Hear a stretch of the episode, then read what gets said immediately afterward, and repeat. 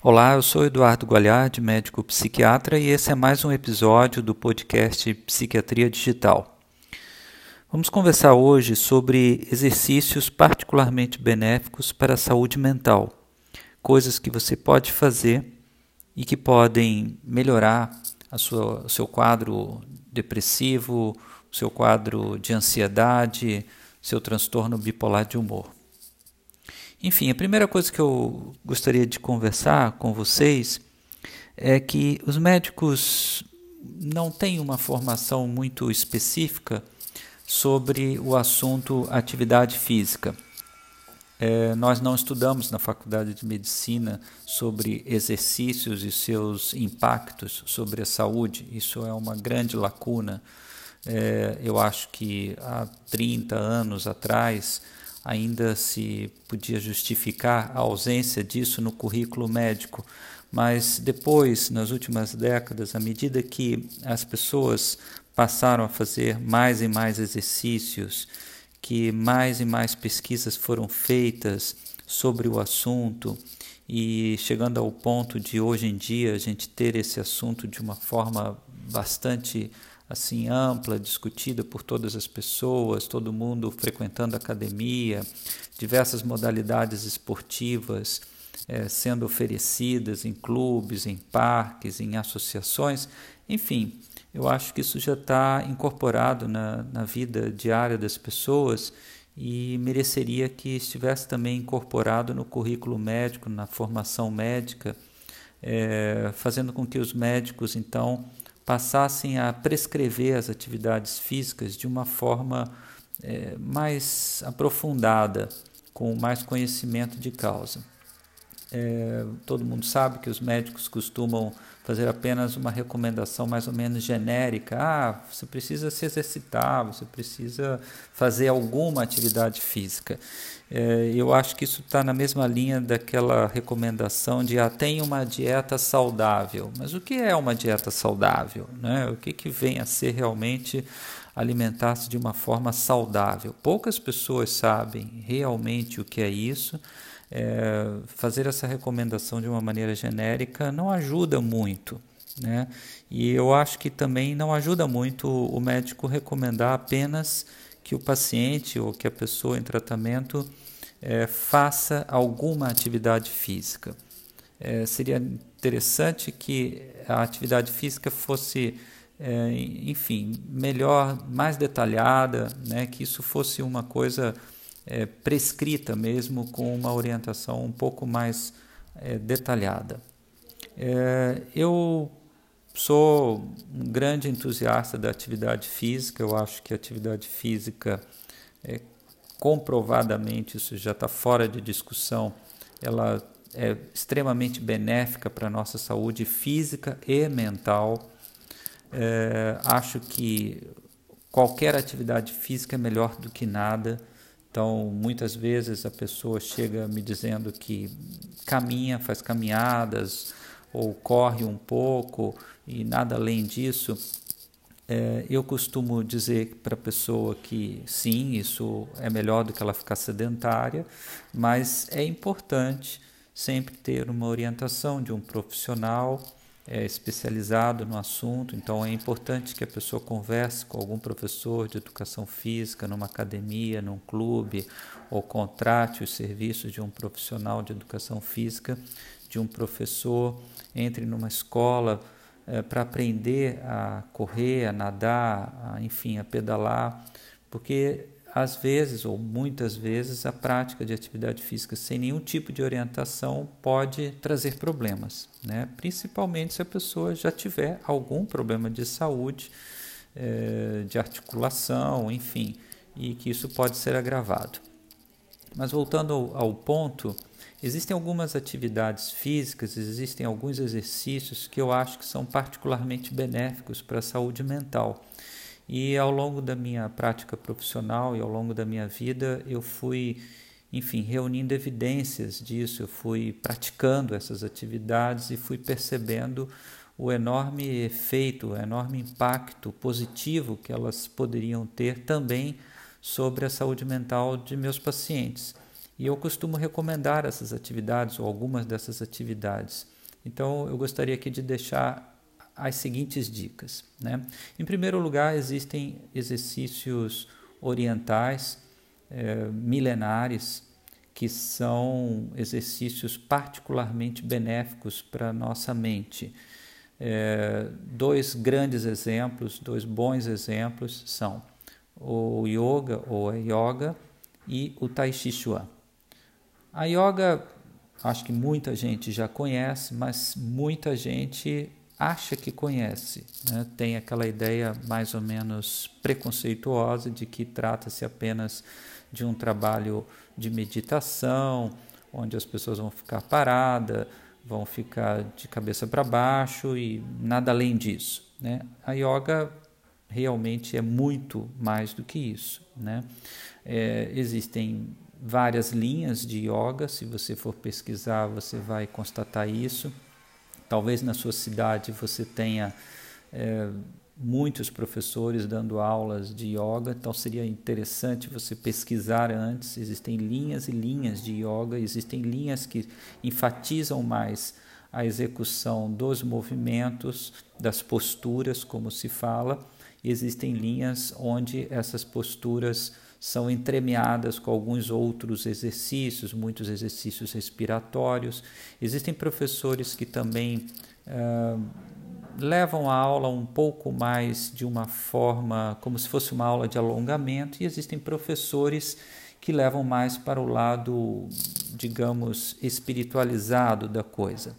Não necessariamente você precisa se vincular ou praticar ou virar praticante de alguma religião de alguma prática espiritual para se exercitar de yoga. Absolutamente. Você pode entrar e sair de uma aula como se fosse uma aula de ginástica normal de academia. O que é bacana na yoga é que você, é, aos poucos, vai aprendendo a respirar melhor, a respirar de uma maneira mais pausada, mais profunda aos poucos você vai adquirindo muito mais, alongamento, então a sua flexibilidade vai aumentando e isso tudo junto tem um efeito, as posturas executadas, elas têm um efeito muito interessante, muito sutil sobre a mente, de tal maneira que depois de um certo tempo de prática, a pessoa nota que está mais tranquila mentalmente os pensamentos ficam mais tranquilos, o humor fica mais equilibrado, a disposição aumenta, a ansiedade diminui. Então, isso tudo é muito interessante para qualquer pessoa que esteja sofrendo de transtornos mentais. Então, eu recomendaria a prática da yoga é, com toda certeza. É, uma aula, duas aulas, três aulas por semana seria suficiente né? E só lembrando aquilo que eu falei, faça uma pesquisa, faça aulas experimentais, veja como que você se sente, é, mas primeiro deixe os seus preconceitos de lado é, e vá fazer uma aula. A outra atividade física é, baseada na cultura oriental é o Tai Chi Chuan. O Tai Chi Chuan seria como que uma yoga em movimento. Em vez de você fazer deitado ou sentado no chão, como grande parte das posturas de yoga é, recomenda. O Tai Chi Chuan é, é, um exercício chinês, de origem chinesa, baseado nos ensinamentos da medicina tradicional chinesa, da cultura oriental. E o Tai Chi ele é, executa uma série de movimentos de pequenos passos, movimentos circulares, muitos movimentos caminhando, muitos movimentos com os braços, enfim, é muito interessante, é muito bonito de se ver e muito agradável de se praticar também. O Tai Chi, é, se você fizer uma pesquisa rápida assim no Google, na internet, você vai ver vídeos fantásticos mostrando as pessoas fazendo aqueles exercícios matinais na China. É uma coisa muito comum, tá? Faz parte da cultura chinesa isso, né? Nos parques, é, dezenas e dezenas de pessoas juntas praticando. É, no Brasil, ele é um pouco mais difícil de ser encontrado. Não é em toda cidade que eh, você vai encontrar um professor qualificado de Tai Chi. Em algumas regiões simplesmente não existe, infelizmente. A, a yoga é um pouco mais difundida, mais fácil encontrar escolas especializadas uh, no ensino da yoga do que escolas especializadas no ensino do Tai Chi Chuan. Mas de qualquer forma, se estiver ao seu alcance, vá fazer uma aula, experimente, porque o Tai Chi pode ser uma outra opção de exercício oriental cujo efeito sobre a mente é particularmente interessante. Bom, vamos às outras atividades que podem ser escolhidas para você ficar melhor né, da sua saúde mental, para você adquirir tranquilidade, para você adquirir boa disposição. É, eu gosto muito do tênis de mesa. O ping-pong, como é popularmente conhecido, é uma atividade extremamente dinâmica, muito rápida, que exige uma concentração muito grande né, sobre a bolinha, sobre a mesa e desenvolve a sua agilidade mental, né, a sua percepção visual dos movimentos, desenvolve a sua resposta rápida a um estímulo e isso tem um efeito muito interessante, posso te garantir, sobre a sua saúde mental, sobre a sua mente. É, com pouco tempo de prática, a, o tênis de mesa pode te trazer assim um efeito muito bacana né, no sentido de você se exercitar fisicamente, mas também sentir que a sua mente foi exercitada, que você é, adquiriu até uma capacidade de concentração que você antes não tinha. Então, o tênis de mesa é, também tem um certo preconceito em torno dele. As pessoas acham que é alguma coisa mais assim de criança. Todo mundo costuma dizer, eu sempre ouço isso. Ah, eu jogava muito na escola e depois de adulto as pessoas largam né, o tênis de mesa, o ping-pong, acho que considerando que é uma coisa de criança. Não deveriam fazer isso, né? é uma bobagem, porque é um esporte olímpico, é, pessoas até de idade avançada podem jogar e jogam no mundo inteiro, no, no, no Oriente principalmente. Então é uma atividade espetacular bastante simples e muito divertida, né? muito divertida realmente de ser praticada. É, existe uma outra atividade que envolve raquete e uma peteca, que é o conhecido como badminton.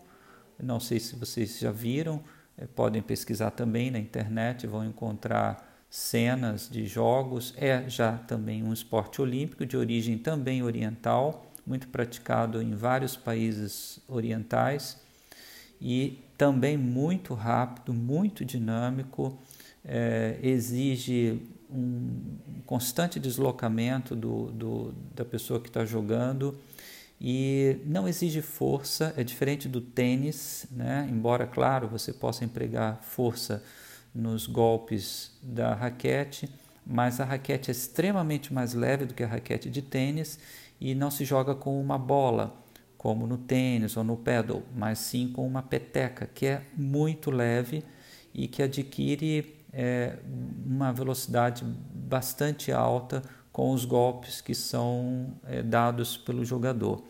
É muito divertido, como eu já falei, é para ser jogado, claro, é, entre duas pessoas ou em duplas é, precisa-se de uma quadra e em local fechado de preferência, porque um pouco de vento já atrapalha o deslocamento da peteca no ar. Então, é, pesquise, veja se na sua cidade existe algum professor dando aulas de badminton. Você pode pesquisar pela Federação Brasileira de Badminton, que apresenta no seu site uma lista das cidades onde o esporte é praticado mas é importante pesquisar, porque às vezes existem professores que não estão filiados à federação e que podem estar dando uma aula num clube, numa escola e você não sabe. Experimente fazer uma aula, eu tenho certeza que você vai gostar e vai ser extremamente benéfico para a sua saúde. É, uma outra atividade que eu tenho é, conhecido recentemente e que eu acho que também tem um efeito maravilhoso sobre a saúde física e mental é o remo. E eu tenho praticado remo indoor. Né? Não é uma modalidade é, muito conhecida ainda no Brasil. Eu acho que pouquíssimos lugares é, apresentam essa, essa modalidade. É um equipamento que simula exatamente o movimento de um barco a remo e cada aluno fica numa máquina dessa e as, as aulas são extremamente dinâmicas também, muito divertidas, é, exigem muito da respiração, da concentração, força nas pernas, força nas costas e um pouco de força nos braços, mas ao final da atividade é, há um, enfim, um efeito também sobre a mente muito interessante, porque o remo de alguma forma ele trabalha com uma harmonia, ele trabalha com ritmo, é uma coisa quase que musical. É, se vocês forem observar, é, quatro, cinco pessoas remando no mesmo barco, elas não podem estar remando cada uma para um lado, né? Então é importante que você entre no ritmo do, da equipe, do grupo. E isso é muito positivo, né? Se a gente for pensar e analisar e, e refletir que é, hoje em dia as pessoas estão muito individualistas, muito egoístas e dificilmente param para perceber ou tentar perceber qual é o ritmo da, da, outra pessoa, das outras pessoas, por exemplo, no local de trabalho. Cada um faz o seu trabalho de uma forma e não está nem aí se a outra pessoa está fazendo num ritmo assim ou assado. Então, um esporte, uma atividade física que, que mexa com isso, eu já acho, só por isso, já acho interessante. Bom, eu ainda acrescentaria o ciclismo, né, pedalar. Eu acho que isso é extremamente saudável. É, cada bicicleta é um carro a menos. Eu sou partidário dessa, dessa tese, dessa ideia. Só que é preciso ter cuidado nas nossas cidades, as cidades brasileiras, mesmo as que, as que têm ciclovias, ciclofaixas, áreas delimitadas para você pedalar, ainda assim são muito perigosas. As pessoas, o trânsito brasileiro e as pessoas que dirigem não costumam respeitar é, os ciclistas, então é muito importante que você escolha locais muito seguros, muito tranquilos para pedalar. Infelizmente, essa é a realidade da imensa maioria das cidades brasileiras. Uma ou outra tem ciclovias extremamente seguras, passando por locais seguros, onde os carros não vão te molestar. Mas, é, de qualquer forma, é um exercício fabuloso é, e incorporar né, a bicicleta no dia a dia, você passar a ir de bicicleta em vez de ir de carro ou, ou ir a pé para o trabalho, por exemplo, é uma coisa muito bacana de ser feita e que já é muito natural né, nos países avançados.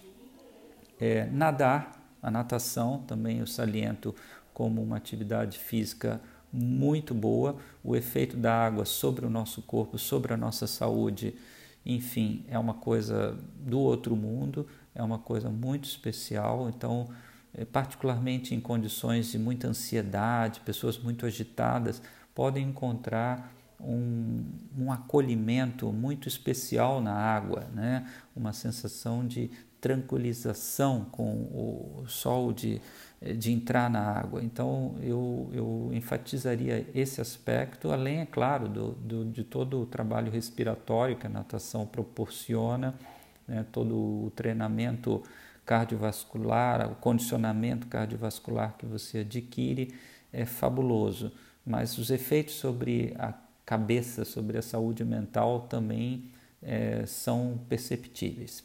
Bom, seriam essas as minhas dicas de atividades físicas particularmente benéficas para a saúde mental, voltando a dizer que toda e qualquer atividade é melhor do que nada, né? E que também é muito importante que você coloque alguma atividade física em todos os dias da semana. Né? Eu vejo muitas pessoas é, acharem que duas ou três vezes por semana eu vou fazer atividade física, os outros dias eu vou, não vou fazer nada. Né? Eu acho que a gente deve é, ter assim como uma meta se exercitar nos sete dias da semana, se possível. Se isso for muito complicado, o máximo de dias que você puder se exercitar, certamente isso será benéfico para a sua saúde.